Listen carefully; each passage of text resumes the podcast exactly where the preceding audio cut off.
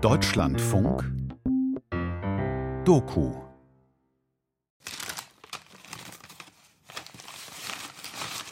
Oh Gott, ja. Hausübungen. Erinnere ich mich auch dran, dass die so aussahen. Ach, witzig, ey.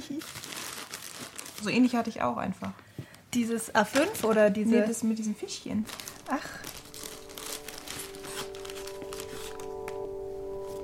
In meinem Leben gibt es eine Kiste. Eigentlich ist es ein Pappkarton. In den habe ich Zeit meines Lebens alles geworfen, was mir irgendwie wichtig erschien. Vor allem Postkarten und Briefe, aber auch Konzerttickets, Notizen. Alles für später. Okay. Und was haben wir denn da noch? Oh, das Gebiss. Das ist Jenna, meine Partnerin. Ja, ich weiß gar nicht mehr, ob das jetzt von oben oder unten war. Ich hatte deswegen Zahnspange. Ach so. Wir sind gerade zusammengezogen. Und dann Corona. Ich arbeite fürs Radio. Meistens besuche ich Theaterstücke, Konzerte, Lesungen und berichte davon.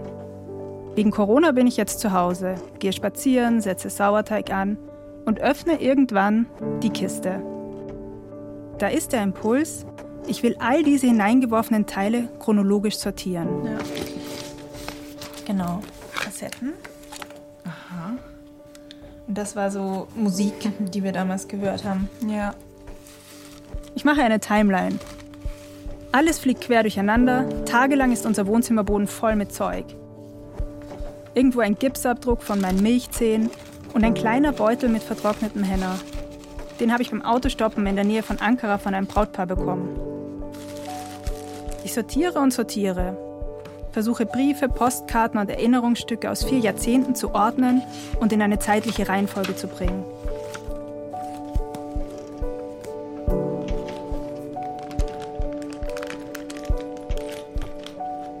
Briefe an mich. Zwiegespräch mit meinem queeren Ich. Ein Feature von Esther Schelander.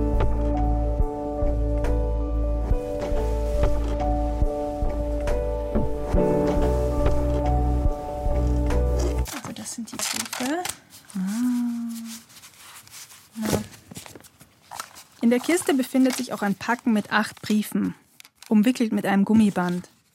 Manche sind ganz dünn, andere prall gefüllt. Darunter auch eine Postkarte. Das ist tatsächlich die erste Postkarte, die ich mir jemals selber geschrieben habe. Hi Esther, how are you, Alte? Mir geht's prima.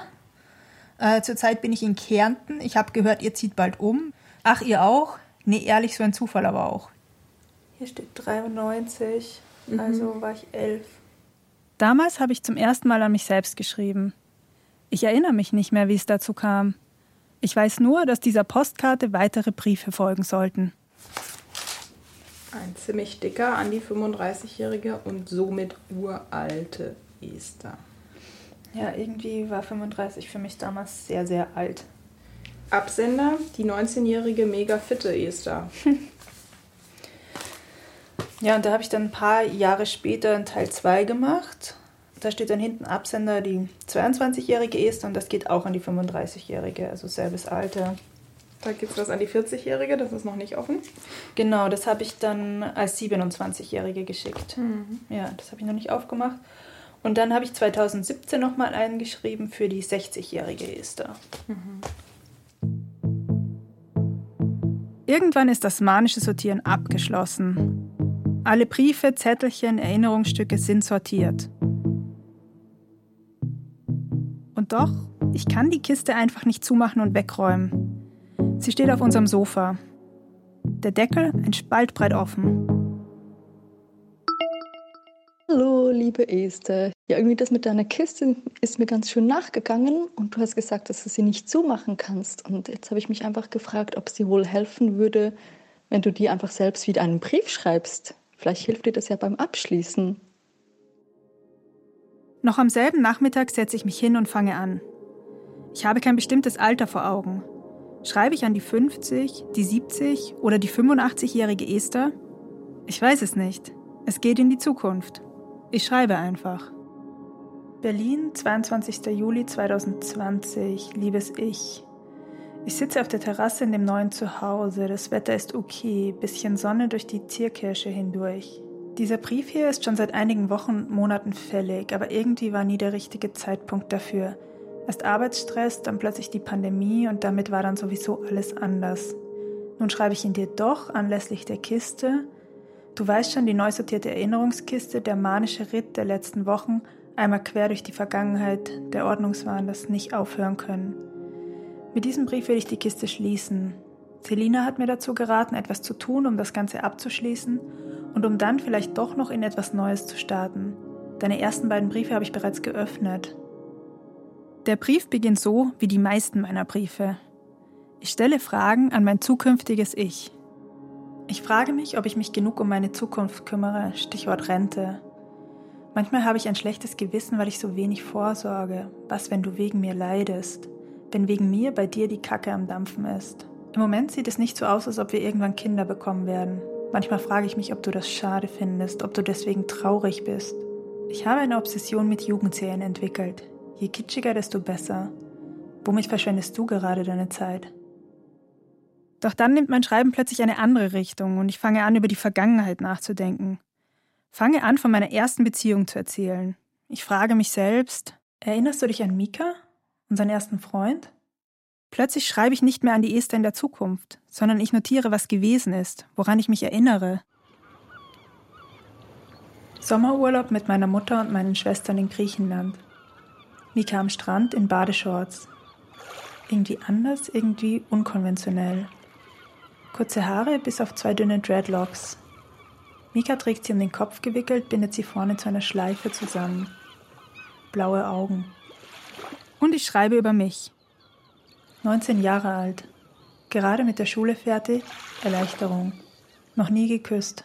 Mein Lieblingsshirt rot-schwarz marmoriert aus einem Bikerladen. Zu diesem Zeitpunkt habe ich mich in Liebesdingen noch nie was getraut. Wie zum Beispiel zugeben, dass jemand toll ist. Mir hat das ganz schön Stress gemacht. Da war der Gedanke, ich bleibe übrig. Ich verpasse Erfahrungen, die ich später nicht mehr aufholen kann weil es peinlich ist, mit über 20 nicht zu wissen, wie ein Zungenkuss geht, wie Sex geht, wie Beziehung geht. Mit Mika rückt all das in greifbare Nähe. Nach dem Urlaub treffen wir uns und ziehen gemeinsam durch die Wiener Innenstadt. Später bringe ich Mika zur U-Bahn und kurz bevor sie einfährt, küsse ich Mika. Mein erstes Mal.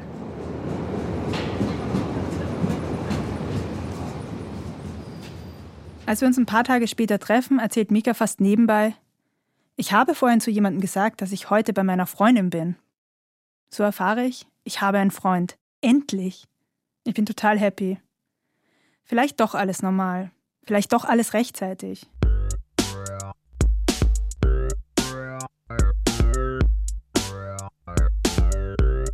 Die Sache ist die, ich trage damals eine Frage mit mir rum. Eine Frage, die so geheim ist, dass ich sie noch nie laut ausgesprochen habe. Von der Beziehung mit Mika erhoffe ich mir eine Antwort. Die bekomme ich auch. Wenn auch anders als gedacht. Wehtun! Liebe tut weh, das war nicht meine Idee. Doch wenn es nicht mehr wehtut, dann ist es vorbei. Und was übrig bleibt, ist eine Handvoll Wehmut. Mika und ich sind vier Monate zusammen. Wir trennen uns, da hat das Jahr 2003 gerade begonnen. Eben erst hat Bernadette La Hengst ein neues Album veröffentlicht. Zum Abschied schickt mir Mika den Song Wehtun. Ich glaube, erinnert Mika an unsere Beziehung. Es soll wehtun. Ich will den Wahnsinn funkeln sehen. Und das Körper sich bewegen, Rhythmus zucken und nicht schweben. Was ich will, was ich will, ist ein Erdbeben.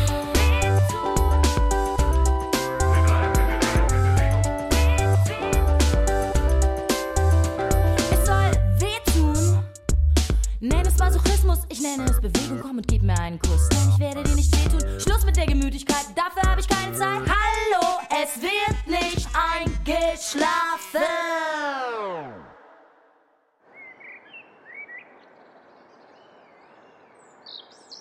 Manchmal, wenn mein Kopf voller Gedanken ist, gehe ich in den Wald und mache Sprachnachrichten für mich selbst. So. Mittagspause. Ich bin im Wald und versuche mal so ein bisschen den Kopf frei zu kriegen und ähm, abzuschalten. Und Genau, mit meinem Brief ähm, bin ich inzwischen in der Vergangenheit gelandet, bei Mika. Und neulich habe ich so gedacht, das ist eigentlich voll interessant, weil den allerersten Brief, den ich an mich selbst geschrieben habe, den habe ich ja geschrieben, genau nachdem Mika und ich uns getrennt hatten. Und irgendwas gibt es da, was mich noch immer beschäftigt, auch heute, 20 Jahre später. An diesem Tag gehe ich nach Hause und öffne noch einmal den ersten Brief, den ich an mich selbst geschrieben habe. Er stammt vom 26. Februar 2003. Zu diesem Zeitpunkt bin ich gerade frisch von Mika getrennt. Mika fehlt mir so sehr.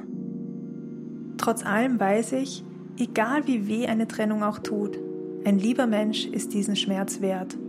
Und das ist nicht gelogen oder aus der Kiste des Schönrede-Blabla geflaucht. Geflaucht ist wienerisch, heißt gestohlen.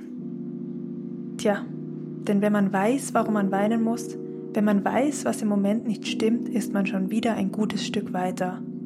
Oder mit Erich Fried gesagt, und dann füge ich ein Gedicht von Erich Fried über Unglück hinzu und eine Haarlocke.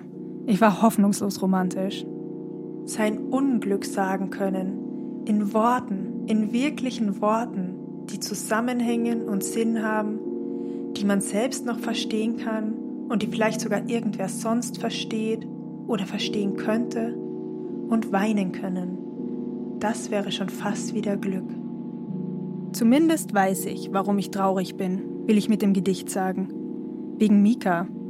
Wegen einer ersten Liebe, die nach nur vier Monaten zu Ende ist. Beim Lesen bleibe ich jedoch an einem anderen Gedanken hängen. Etwas sagen können. Und da muss ich an all die Dinge denken, die nicht im Brief stehen.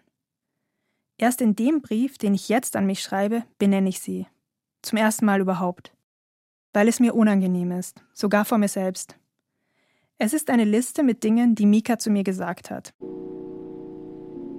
Du warst beim ersten Kuss total unfähig. Ich habe mich gefragt, ob du es nicht kannst oder ob du es einfach nicht checkst. Du bist weder schlau noch schön, du Hirnwichserin. Dauernd denkst du über Dinge nach, die sinnlos sind. Du Suderin, du nörgelst. Beim Aufschreiben merke ich, wie mühelos ich diese Sätze wiedergeben kann. Ich muss sie irgendwo ganz genau abgespeichert haben. Und dann ist da noch die Sache mit dem Schlagen. Eines Abends streiten wir uns. Mika ist wütend, genervt auch. Mika schlägt vor, lass uns das körperlich austragen. Das muss raus, wir schlagen uns jetzt. Damals sage ich nicht nein. Bis heute frage ich mich, wie ich das, was dann passiert, einordnen soll. Es ist keine klassisch partnerschaftliche Gewalt. Es ist nicht wie in den Filmen, so viel steht fest. Aber es ist eben auch kein Spiel, kein Raufen. Da ist nichts Liebevolles zwischen uns. In dem Moment bin ich vor allem verwirrt. Ich erinnere mich, dass ich Mika nicht schlage, sondern eher necke. Und dass ich mir bei Mika nicht sicher bin. Am nächsten Tag habe ich überall blaue Flecken. Mika nicht. Meine Schwester spricht mich darauf an, sie ist besorgt und ich verteidige es. Als ich Mika davon erzähle, sagt Mika, kann ich doch nichts dafür, wenn du so leicht blaue Flecken kriegst. Ich frage mich, ich frage mich ja, wie passt das mit meinen Verliebtheitsgefühlen zusammen? Und warum schreibe ich nichts von all dem in meinem Brief? Und warum habe ich überhaupt noch nie irgendjemandem davon erzählt? Also ich habe jetzt echt lange darüber nachgedacht und je mehr ich darüber nachdenke, desto mehr wundere ich mich über mich selbst. Also warum hat mich das so lange überhaupt nicht beschäftigt und warum beschäftigt mich das jetzt?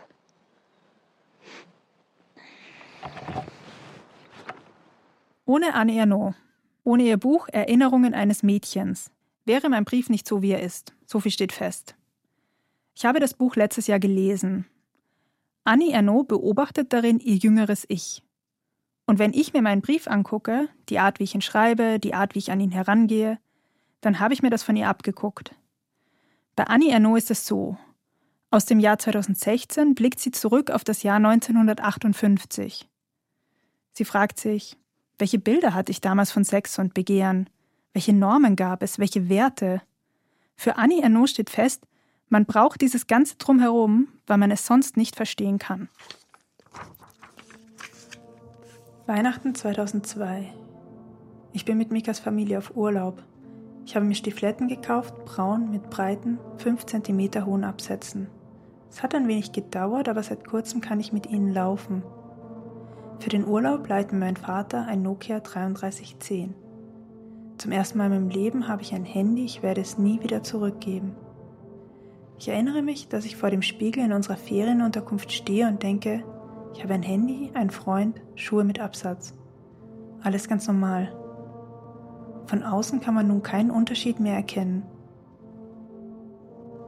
Unvermittelt und zwischen Gedicht und Haarlocke schreibt die 19-jährige Esther, werde ich jemals einen halbwegs normalen Zugang zur Sexualität finden? Sie erklärt nicht, was sie damit genau meint. Warum denkt sie keinen halbwegs normalen Zugang zur Sexualität zu haben? Sie schreibt weiter. Im Sommer habe ich schon angefangen, Briefe an dich zu verfassen, doch diese nicht fertig geworden.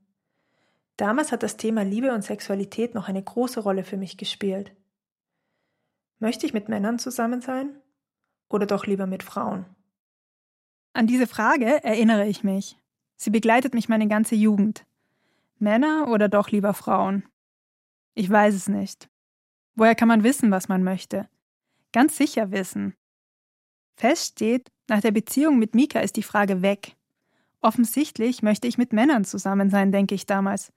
Ich erinnere mich sogar, dass ich erleichtert bin, dass die Frage weg ist, dass die Antwort endlich klar ist.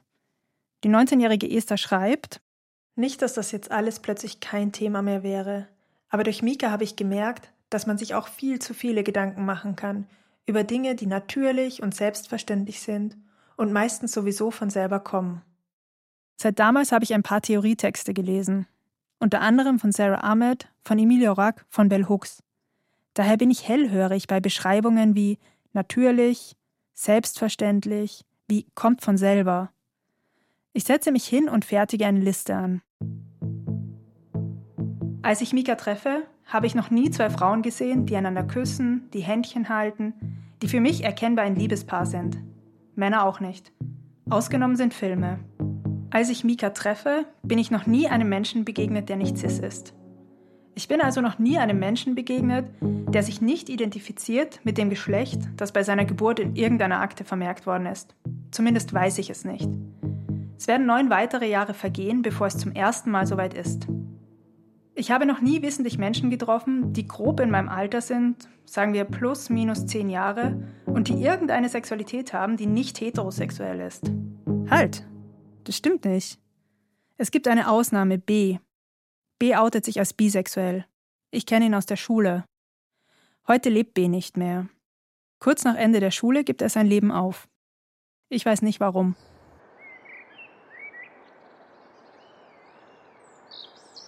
So, ich habe nochmal über das Buch Erinnerung eines Mädchens von Annie Ernaux nachgedacht. Und in dem Buch geht es ja um eine Gewalterfahrung. Also das Buch hat autobiografische Züge und Annie Ernaux erzählt, dass sie mit 17 Jahren im Sommer im Ferienlager arbeitet.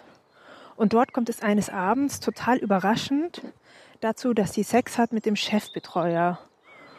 Und dieses Erlebnis fühlt sich für sie gewalttätig an, beschämend, verstörend. Ähm, am nächsten Tag macht er sich über sie lustig, er lässt sie links liegen, er ignoriert sie. Und sie reagiert auf all das, indem sie sich in ihn verliebt ganz intensiv verliebt. Und ich erinnere mich, wie ich so beim Lesen gedacht habe, so ja, ich glaube, ich kann verstehen, warum das so ist. Also ich meine nachvollziehen zu können, warum das dazu kommt. Auch die 19-jährige Esther hat um Mikas Liebe gekämpft. Eines Nachmittags spaziere ich alleine nach Hause und da frage ich mich ganz plötzlich, ob mich Mika liebt oder hasst. Beides erscheint mir möglich. Ich gehe sogar so weit, dass ich Mika ein paar Tage später frage: Liebst du mich? weil ich denke, dass ich mit Mikas Antwort besser einordnen kann, was zwischen uns passiert. Doch Mika findet die Frage nach nur drei Monaten Beziehung lächerlich. Sie zeigt laut Mika, dass ich unrealistische Vorstellungen von der Liebe habe. Was stimmt. Denn wie die meisten Menschen habe ich meine Bilder von Liebe und Sexualität aus dem Fernsehen. Uh, come on. You're imagining things. Am I? Then why are you following me? Die Filme, die ich in meiner Kindheit und Jugend sehe, begegnen mir zufällig. Sie laufen im Fernsehen oder ich finde sie in der Videothek. Wenig passiert gezielt. Ich schaue, höre, lese, was es eben so gibt. Wir empfangen damals zwei Sender, OF1 und OF2. Die Auswahl ist gering. Nennen Sie mich einfach Joe. Joe? Nennen Sie mich einfach Joe. Ende der 90er, ich bin 14, sehe ich im Fernsehen den Film E-Mail für dich. Der Film berührt mich nicht sonderlich. Er ist einfach eine romantische Komödie von vielen, die ich damals gucke. Sie konnten sich nicht ausstehen. Sie nehmen den ganzen Kaviar. Der Kaviar ist die Dekoration. Sich nicht respektieren. Joe Fox. F-O-X. F-O-X. Und sie bekämpften einander. Kämpfen, kämpfen, kämpfen. Darf man erfahren, wer Sie sind? Nein, nein, nein. Bis sie feststellten, Hi. dass sie hervorragend zueinander passen. Their dynamic is borrowed from well known bickering couples of the 1980s. Der YouTuber Jonathan McIntosh untersucht typische Narrative in US-amerikanischen Filmen und Serien. Welche Erzählungen gibt es? Zu welcher Zeit waren sie besonders populär? In der Zeit, in der ich aufgewachsen bin und in der auch Mika aufgewachsen ist, sind das sogenannte Love-Hate-Dynamiken. Notably, Sam and Diane's love hate relationship on the sitcom Cheers. Remember the day I said this? You are the nuttiest, the stupidest, the phoniest fruitcake I ever met. You, Sam Malone, are the most arrogant, self-centered son. Shut! Shut your fat mouth. Make me. Make you. Wait, God, I'm, I'm gonna, I'm gonna bounce you off every wall in this office. It's an extremely unhealthy dynamic played off as an endearing form of sexual tension. Now, I'm not going to be using that term in this video because what is often presented as sexual tension in Hollywood is in reality red flag behavior for an abusive relationship. You don't have to take your anger out on me. Oh, I think I'm entitled to throw a little anger your way, especially when I'm being told how to live my life by Miss Hospital Corners. What's that supposed to mean? In den Filmen sind es vor allem Männer, die sich Frauen gegenüber abwertend und herablassend verhalten. Die lügen, die manipulieren, die manchmal sogar Handlungen tätigen, die strafbar sind, wie Stalking, Entführung oder Belästigung. That pernicious pattern is part of a long tradition in media going all the way back to the golden age of cinema. But in the 1980s, love hate romances could be found everywhere. Die Botschaft Hollywoods ist nicht, gewalttätiges Verhalten ist okay, sondern Männer, die stalken, manipulieren, entführen oder belästigen, sind manchmal einfach nur verliebt. Und sobald den Männern genau das klar wird, dass sie eigentlich lieben, sind sie zugewandt und wertschätzend und es gibt ein Happy End. While it might be entertaining to watch fictional characters verbally sparring with each other, when media frames disrespect and ridicule as evidence of romantic interest, it can reinforce the idea that mistreatment is a normal part of courtship.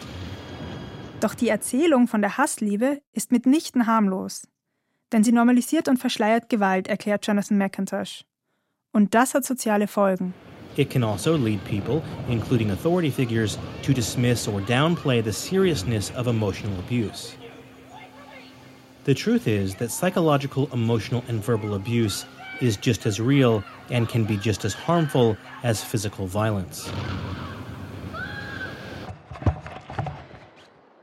Ich bin mal wieder im Wald. Ähm ja, und auch ich ordne damals diese Sache mit Mika nicht als gewalttätig ein. Sondern auch ich denke damals, ja, vielleicht verbirgt sich da irgendwo Liebe oder so. Aber ich habe schon gespürt, dass was nicht stimmt. Also weil sich die Beziehung zu Mika einfach gar nicht schön angefühlt hat. Aber ich habe damals überhaupt nicht gewusst, was ich damit machen soll. Ähm ja, dass ich diese Beziehung mit Mika nicht als problematisch einordne, das kann ich inzwischen akzeptieren. Also so ist es halt gewesen. Was mich aber wirklich beschäftigt, also bis heute beschäftigt, ist Folgendes. Also warum kommt die Antwort auf meine Frage, also diese Frage, wem begehre ich, Männer oder Frauen, ausgerechnet aus dieser Beziehung kommt. Also aus einer Beziehung, in der jemand zu mir sagt, du bist total lächerlich. Und dass das so gewesen ist, ist mir unangenehm, das macht mich auch traurig und ist mir auch ein bisschen peinlich. Also das gebe ich nur ungern zu. Inzwischen habe ich aber verstanden, dass das eine mit dem anderen zusammenhängt, dass es da eine Verbindung gibt. Also weil ich die Sache mit Mika nicht als Gewalt deuten konnte, habe ich sie als mein Begehren gedeutet. Erst viele Jahre später finde ich Einordnung in den Texten und Gedanken von Lesben, Queers und Feministinnen. Zum Beispiel bei Audre Lorde, die sich selbst bezeichnet als Black Lesbian Feminist Warrior Poet. 1982 sagt sie, Our feelings are our most genuine path to knowledge. Und sie erklärt, was sie damit meint. Sie sagt, man hat uns Wissen beigebracht. Doch uns, die wir schwarz sind, uns, die wir in dieser Gesellschaft rassifiziert und diskriminiert werden, schadet dieses Wissen. Denn es ist nicht für uns gemacht. Wir sollten uns daher auf unsere Gefühle verlassen, emotionales Wissen statt kognitives Wissen. Ich bin nicht von Rassismus betroffen. Doch das, was Audre Lorde sagt, gilt, glaube ich, für alle Formen von Diskriminierung und ihre Verschränkungen. Wir müssen uns von dem befreien, was man uns über uns selbst beigebracht hat.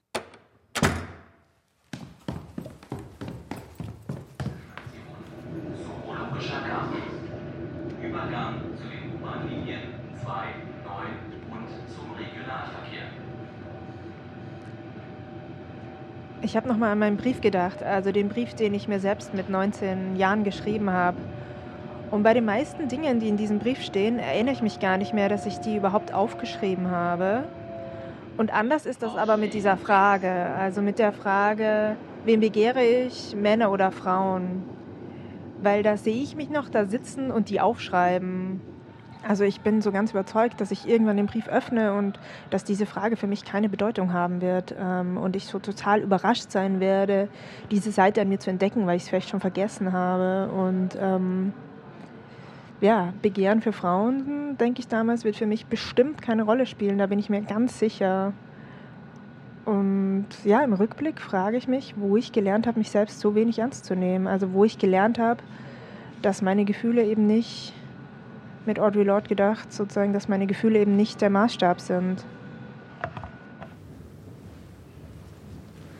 Ich bin in der Senatsbibliothek in Berlin und ich habe mir einen Platz reserviert und es ist aber nicht so viel los. Deswegen kann ich jetzt auch ganz gut sprechen, ohne dass ich jemanden störe. Ich habe mir die Bravo bestellt aus dem Magazin. Und zwar vier ganze Jahre, also von 1995 bis 1998. Und ich weiß ehrlich gesagt gar nicht mehr, wann ich die wirklich gelesen habe, aber die Bibliothek hatte sie einfach erst ab 95 vorrätig. Und ich dachte dann, es passt ganz gut, weil 1995 bin ich 12 und 1998 bin ich 15. Am Anfang der Gymnasiumszeit haben wir viel Bravo gelesen, immer donnerstags. Gekauft wurde sie von meiner Freundin Kathi. Meine Eltern waren nämlich dagegen. Sie fanden, da steht nur Müll drin. Die Bibliothek hat die Bravo zu so Büchern zusammengebunden. Das heißt, ich habe elf dicke Bücher vor mir liegen, in denen ca. 200 Bravo-Hefte drin sind. Und es gibt zwei Formate in der Bravo, zwei Rubriken zum Thema Aufklärung, die über Leserbriefe funktionieren.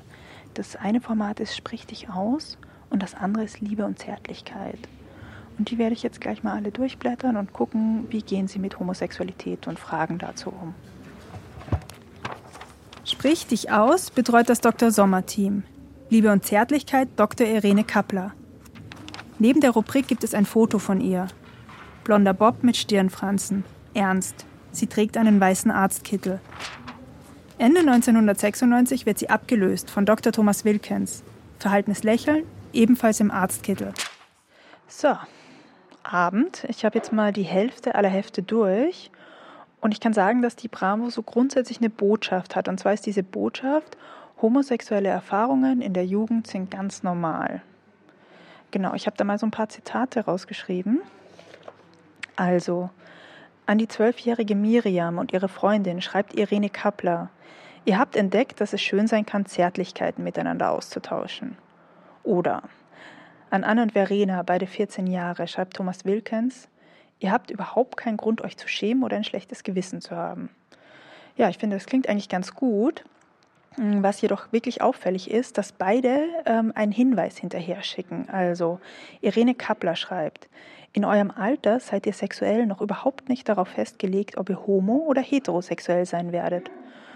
Und dann hat sie dahinter noch geschrieben, viele Mädchen und Jungen machen ihre ersten Erfahrungen mit dem eigenen Geschlecht. Und dann gibt es noch ein Zitat von Thomas Wilkens, der schreibt, in eurem Alter kommt es häufig vor, dass man gleichgeschlechtliche Partner interessant findet und auch mit Liebe und Sex experimentiert. Das ist eine normale Übergangsphase in der Entwicklung. Was homosexuelle Erfahrungen betrifft, ging man bei der Bravo von zwei Sorten von Jugendlichen aus. Eine Hälfte, so dachte man, wird später heterosexuell leben. Sie probiert nur aus. Die andere Hälfte hat eine sogenannte gefestigte homosexuelle Orientierung. Wen sie warum in welche Kategorie einordnet, kann ich nur raten. Der Historiker Erwin Inhet Panhus hat die Antworten der Bravo ausgewertet. Er stellt fest, Mädchen wurde eine gefestigte Identität seltener zugestanden als Jungen und auch erst ab einem späteren Alter. Ich finde es eigentlich, also eigentlich finde ich das richtig super, dass die Bravo ihre LeserInnen in keine Schublade drängt. Das finde ich richtig gut. Ähm, was ich aber auffällig finde, ist, dass dieser Hinweis, Achtung, deine Sexualität ist nicht fest, die kann sich im Laufe deines Lebens noch verändern, dass sich der nur unter queeren Erfahrungen befindet. Und dass der nie herausgegeben wird an Menschen, die zum Beispiel von heterosexuellen Erfahrungen berichten.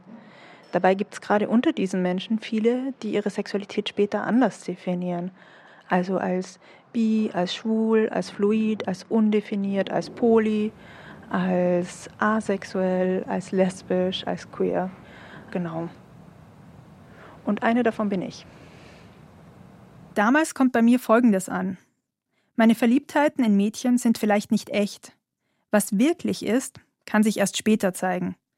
Die Bravo rät, misstraue deinen Gefühlen, warte ab. Zurück bleiben Zweifel, zumindest bei mir.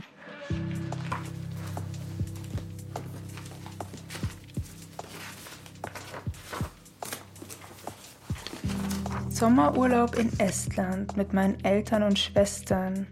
Ich bin 14 Jahre alt. Wir sind in einem kleinen und verschlafenen Fischerdorf untergebracht. Erst ist alles langweilig, doch dann lernen wir acht Jugendliche aus Russland kennen, darunter Katja. Sie fasziniert mich total. Ich spreche kaum mit ihr, alles viel zu aufregend und es gibt auch keine Sprache, die wir beide können. Ich erinnere mich, dass wir eines Abends, da ist es schon dunkel, Verstecken auf dem kleinen Dorffriedhof spielen. Und dass Katja und ich uns zusammen verstecken. Einfach so. Ich erinnere mich, dass wir eng zusammen stehen, gedrängt in eine Nische in der Kirchenmauer. Dass wir den Atem anhalten, damit uns keiner findet. Und wie schön das ist. Als sie abfährt, bin ich wochenlang traurig. Ich erinnere mich allerdings auch, dass ich mich damals frage, wie ernst darf ich mein Verliebtsein nehmen?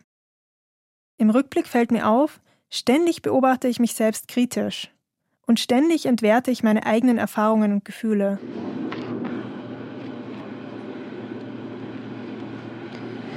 Ja, ich habe auch nochmal über meine Frage nachgedacht, also die Frage Männer oder Frauen. Betriebsbahnhof Rummelsburg.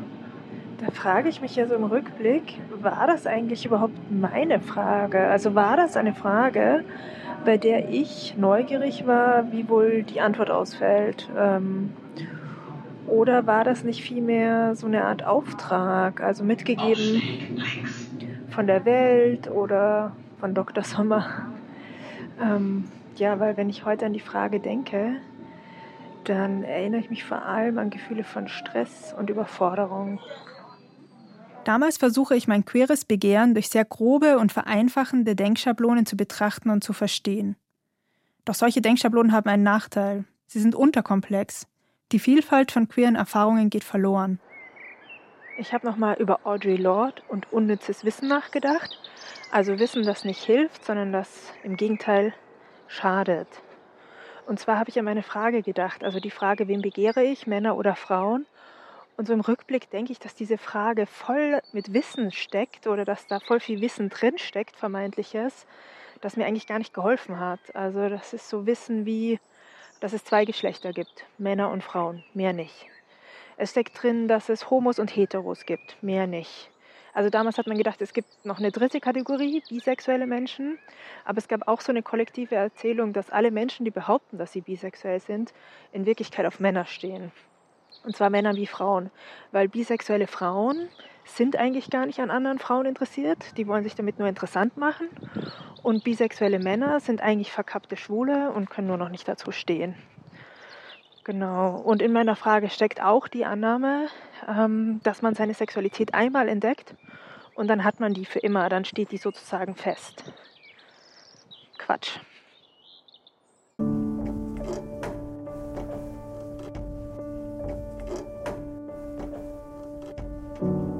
In den letzten Wochen habe ich mit den Gespenstern aus meiner Vergangenheit gesprochen.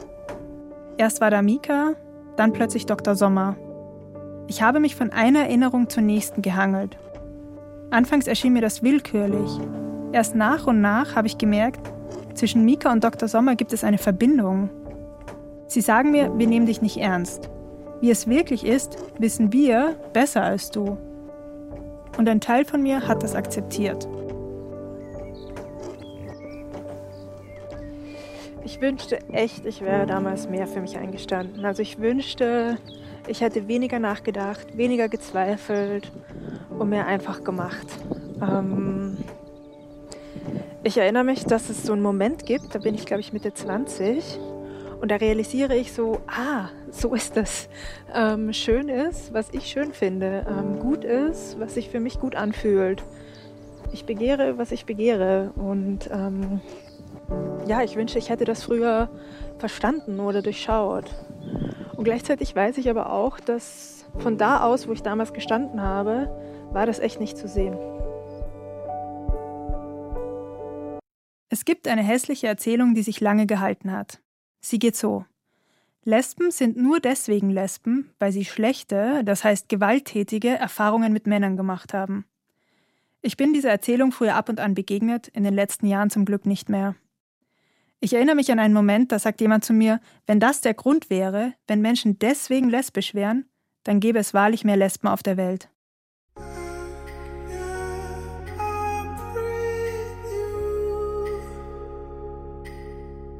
Ich gucke auf meine Geschichte mit Mika und ich denke, bei mir war es genau andersherum. Ich mache eine gewalttätige Erfahrung und bin danach überzeugt, ich bin hetero.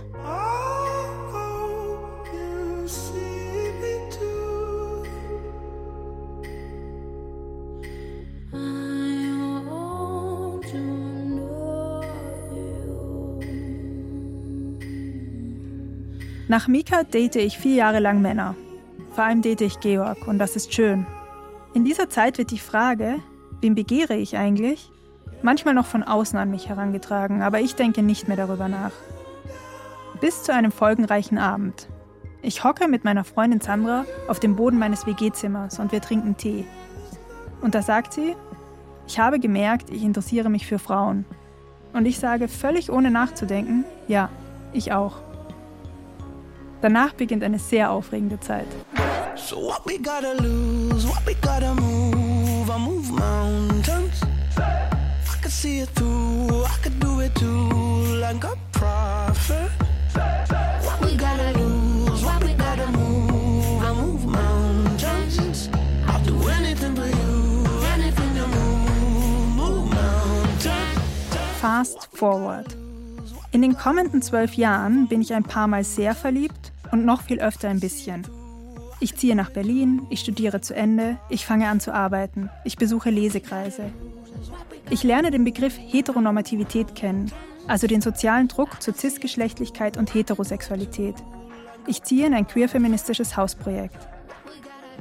In dieser Zeit füllt sich mein Kopf mit Bildern von queerem Begehren. Sie kommen aus meinem Freundeskreis, von Tanzflächen, aus Serien, von Sexpartys, von der Straße, aus meinem Bett.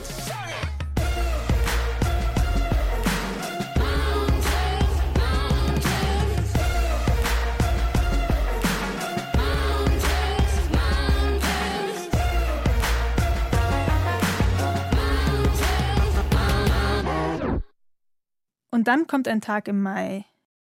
Ich bin 35 Jahre alt, liege krank im Bett und gucke Serien. Darunter eine deutsche Jugendserie. Sie heißt Druck. Es ist geschafft, nie wieder Schule. Freiheit, wir kommen. Cheers. Cheers. Krass, ne? Vorbei.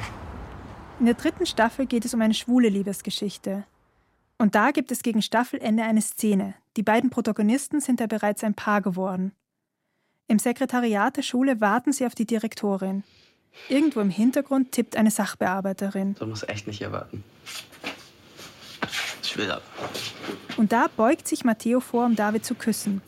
Und etwas in mir erschrickt, denkt, nicht doch, nicht hier, nicht in der Schule, nicht im Sekretariat. Und erst in diesem Moment merke ich, in meinem Kopf gibt es zahlreiche Bilder, wie Menschen aussehen, die in ihren Zwanzigern sind oder älter und die queer lieben. Was es dort jedoch nicht gibt, bis zu diesem Tag im Mai, an dem ich krank im Bett liege und Serien gucke, Bilder von pickligen Jungs, die ineinander verliebt sind und die das nicht verstecken müssen. Und ich weiß auch nicht, wie eine Sachbearbeiterin aussieht, die es total normal findet, wenn sich zwei ihrer Schüler küssen, die nicht erschrickt, die nicht irritiert ist, die es nicht tief drinnen, doch ein bisschen eklig findet. Ich schreibe in meinem Brief an mich. Seitdem ich zum ersten Mal Druck gesehen habe, habe ich eine Obsession mit queeren Jugendserien entwickelt. Je kitschiger, desto besser. Neulich ist die neue Staffel von Druck rausgekommen. Für eine Zeitung habe ich ein Interview gemacht mit Paulina Lorenz und Raquel Kishori Dukba. Sie saßen beide im Writers Room der Serie. Gleich am Anfang des Interviews erzähle ich ihnen von meiner Druckobsession. Ich sage, ich bin fast 40 und tummle mich mit Teenies auf einem Fan-Account. Ich denke, das überrascht sie vielleicht, doch das tut es nicht. Raquel erzählt mir, dass es da draußen tatsächlich eine stabile Fanbase mit älteren Queers gibt. Die posten nicht, sind aber da. Und Paulina meint, dass das vielleicht die Sehnsucht nach einer Jugend ist, die man so nicht hatte. Und sie sagt, Queers machen Erfahrungen, die cis-heterosexuelle Menschen in ihrer Jugend machen, häufig später, in ihren Zwanzigern, Dreißigern oder danach. Erfahrungen wie zum ersten Mal nicht nur heimlich, sondern ganz offen, verliebt sein, flirten, sich ausprobieren, zurückgeliebt werden. Zum ersten Mal zeigen, wer man eigentlich ist und wie man ist. Die Autorin und Speakerin Emilia Roark nennt das Queer Awakening, also queeres Erwachen. An dem Abend nach dem Interview mit Paulina Lorenz und Raquel Kishori-Dukba sitze ich zu Hause und denke über die Filme meiner Jugend nach. Und ich muss an einen Satz denken, den ich neulich in einer Doku gehört habe. Every trans person carries within themselves a history of trans representation just in terms of what they've seen themselves. Das sagt die Schauspielerin Jen Richards in Disclosure. Der Satz bedeutet übersetzt, jeder Mensch, der trans ist, trägt auch die Trans-Filmgeschichte mit sich herum und zwar in Form all jener Filme, die er selbst gesehen hat. In Bezug auf Trans ist diese Filmgeschichte brutal. Denn über viele Jahrzehnte erzählte Hollywood Transmenschen als Witzfiguren, als mordend und gefährlich, als verlogen und eklig. Ich bin nicht trans, doch der Satz bringt mich zum Nachdenken. Und am Abend mache ich eine Liste mit den Filmen, die mich geprägt haben. Als ich Mika kennenlerne, habe ich exakt sechs Filme mit queerem Plot gesehen. Es sind Gia, die Protagonistin ist in einer Liebesbeziehung mit Linda. Am Ende des Films stirbt sie. Eme und Jaguar. Lesbische Liebesbeziehung während der Nazizeit. Jaguar stirbt. Boys Don't Cry. Basiert auf einer wahren Geschichte. Die Hauptfigur ist trans, erfährt massive Gewalt, wird ermordet. Fucking Amal. Die lesbische Aline wird gemobbt, denkt über Selbstmord nach. Zu guter Letzt kriegt sie ihr Girl, muss nicht sterben. Philadelphia. Der Protagonist ist schwul, hat AIDS, stirbt. Mit derselben Mühelosigkeit, mit der ich all die Gemeinheiten aufzählen kann, die Mika zu mir gesagt hat, ziehe ich mir Filme mit queerem Plot aus meinem Kopf heraus. Ich muss sie aufgesogen haben, ganz unwillkürlich. Medien spiegeln uns, wer wir sind. Gerade dann, wenn etwas in unserem Umfeld nicht vorkommt oder nicht sichtbar ist, lernen wir darüber aus den Medien.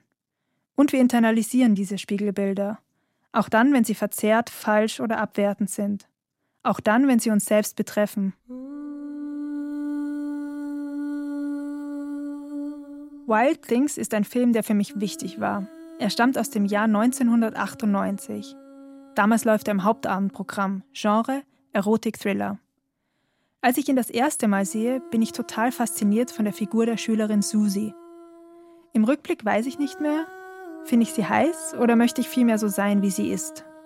Denn Susie ist wütend und sie ist stark. Wenn ihr etwas nicht passt, sagt sie Fuck you. Zu den Lehrern in der Schule, zu den Cops, die sie verfolgen und belästigen. Susis Augen sind dunkel, ihre Haare kinnlang, schwarz mit dunkelroten Strähnen, die Kleidung punkig zerschlissen. Gespielt wird sie von Neff Campbell. Ich muss unbedingt mehr über Neff Campbell wissen. Damals haben wir noch kein Internet zu Hause. Ich bitte meinen Vater im Büro zu recherchieren. Abends bringt er acht ausgedruckte Seiten einer deutschen Fanpage nach Hause. HTML mit eingebetteten Fotos, durchgängig fette Schrift, hässliche Balken. Neffs meistgehasster Körperteil, so erfahre ich, sind ihre Füße, weil sie ihre Zehen zu groß findet. Den Ausdruck habe ich aufgehoben. Er lagert in der Kiste mit den Erinnerungen. Als ich den Film Wild Things letztes Jahr aus einem nostalgischen Anfall heraus noch einmal anschaue, klingelt ein Warnsignal nach dem anderen. Wir dürfen jetzt nicht in Panik geraten. Das gilt für uns alle. Und dieser Bulle du Kid versucht euch zu verunsichern. Das dürft ihr nicht zulassen. Ja, du hast leicht reden, aber... Susi, gib jetzt nicht um. Der Male Gaze, der männliche Blick, ist omnipräsent. Ständig sind nackte weibliche Körperteile zu sehen. Zudem verharmlost er sexualisierte Gewalt. Und er erzählt Sex zwischen Lehrer und Schülerin als unproblematisch, als normal. Das war also einer meiner Lieblingsfilme. Doch dann, mittendrin, eine lesbische Sexszene. Ich bin total überrascht. Wie kann es sein, dass ich mich daran gar nicht erinnere? Die Sexszene beginnt vor einem schicken Haus direkt neben dem Pool. Zu sehen sind Kelly und Susie. Als ZuschauerInnen wissen wir, dass Susie möglicherweise umgebracht werden soll. Vielleicht sogar von Kelly. Davon weiß Susi natürlich nichts, sie scheint aber was zu ahnen. Ihr wollt mich fertig machen, das wollt ihr doch, oder? Was soll denn der Scheiß? Ich weiß es. Sag mal, bist du krank? Oder bist du nur verblödet von deinem Dauergekiff in eurem Sumpfloch? So siehst du mich also, verstehe. Eine bekiffte Asoziale aus dem Sumpfloch wie meine Mutter. Für einen kurzen Moment scheint es, als würde Kelly Empathie empfinden. Doch die kann Susi gerade nicht gebrauchen. Lass das! Du dämliche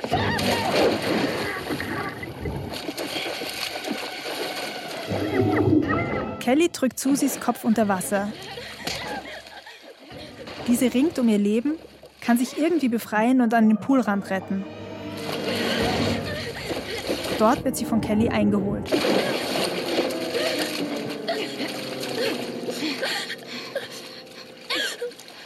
Und dann bricht die Szene plötzlich. Du hast Angst, stimmt's?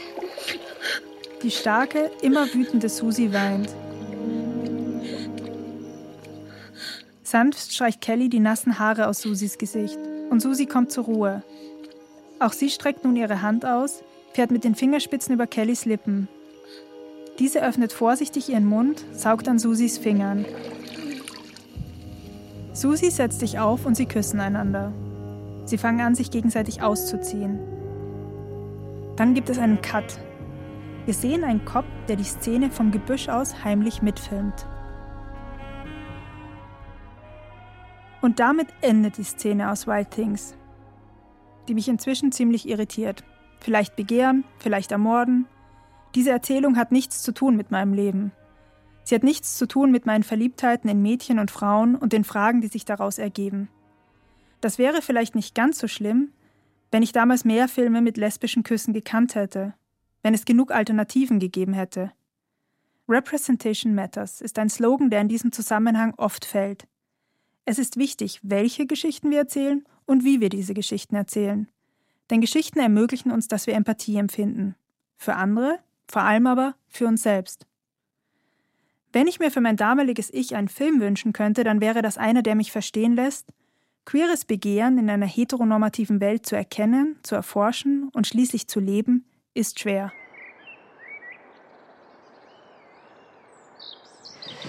Mein Brief ist immer noch nicht zu Ende. Ich komme einfach zu keinem Ende.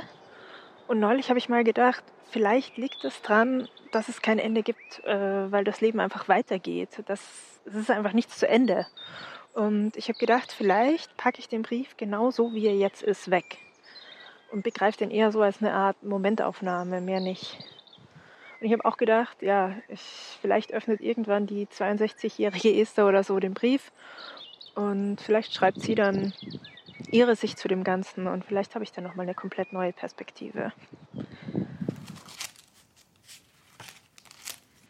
Ja, da habe ich noch ein paar Fotos von mir dazu gemacht.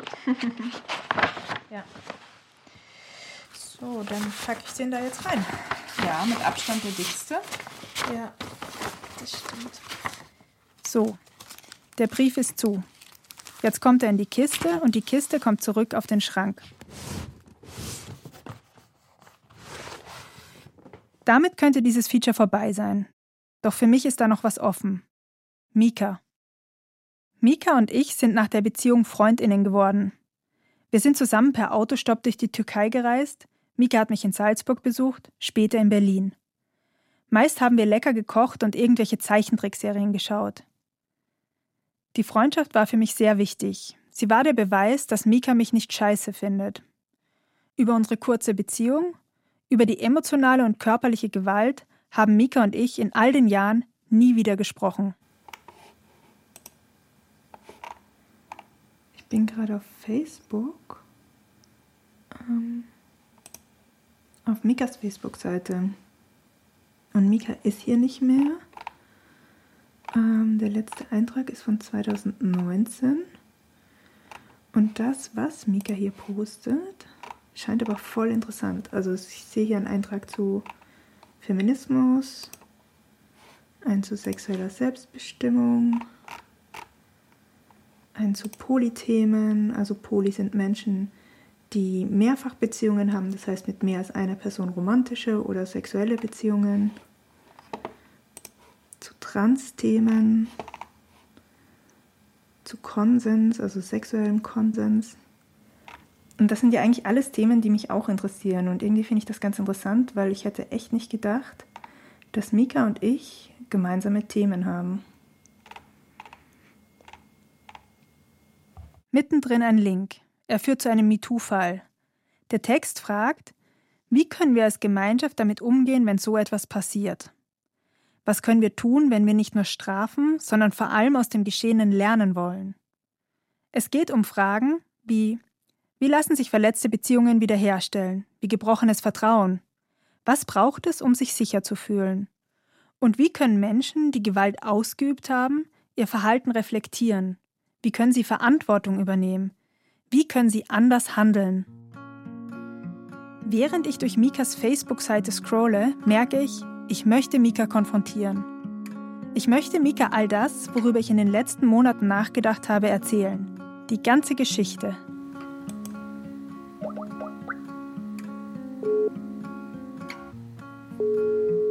Und eines Morgens im Lockdown rufe ich Mika einfach an. Hallo? Kannst du mich hören?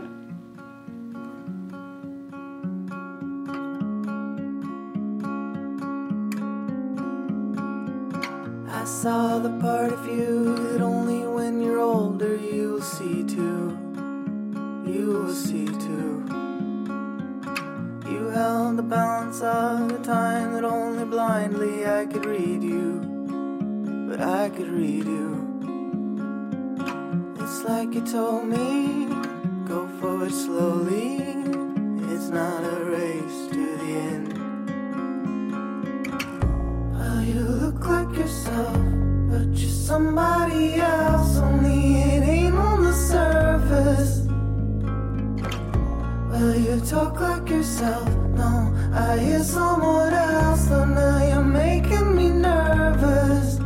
Briefe an mich. Zwiegespräch mit meinem queeren Ich. Ein Feature von Esther Schelander. You were the better part of every bit of beating heart that I had. Whatever I had. Mit Ausschnitten aus den beiden 1998 erschienenen Filmen E-Mail für dich, Regie Nora Ephron, und Wild Things, Regie John McNaughton, sowie von dem YouTube-Kanal Pop Culture Detective von Jonathan McIntosh, aus der Serie Druck, die seit 2018 von Bantry Bay Productions produziert wird, und aus der Doku Disclosure, Hollywoods Bild von Transgender, erschienen 2020, produziert von Sam Fedder und Amy Scholder.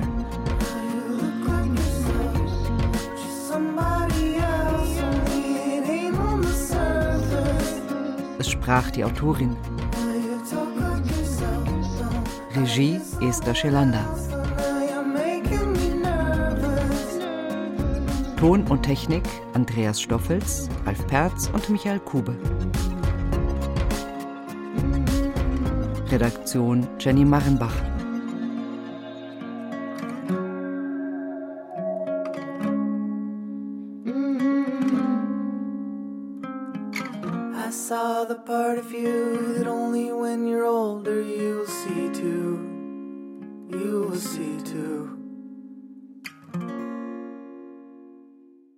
Produktion Deutschlandfunk 2022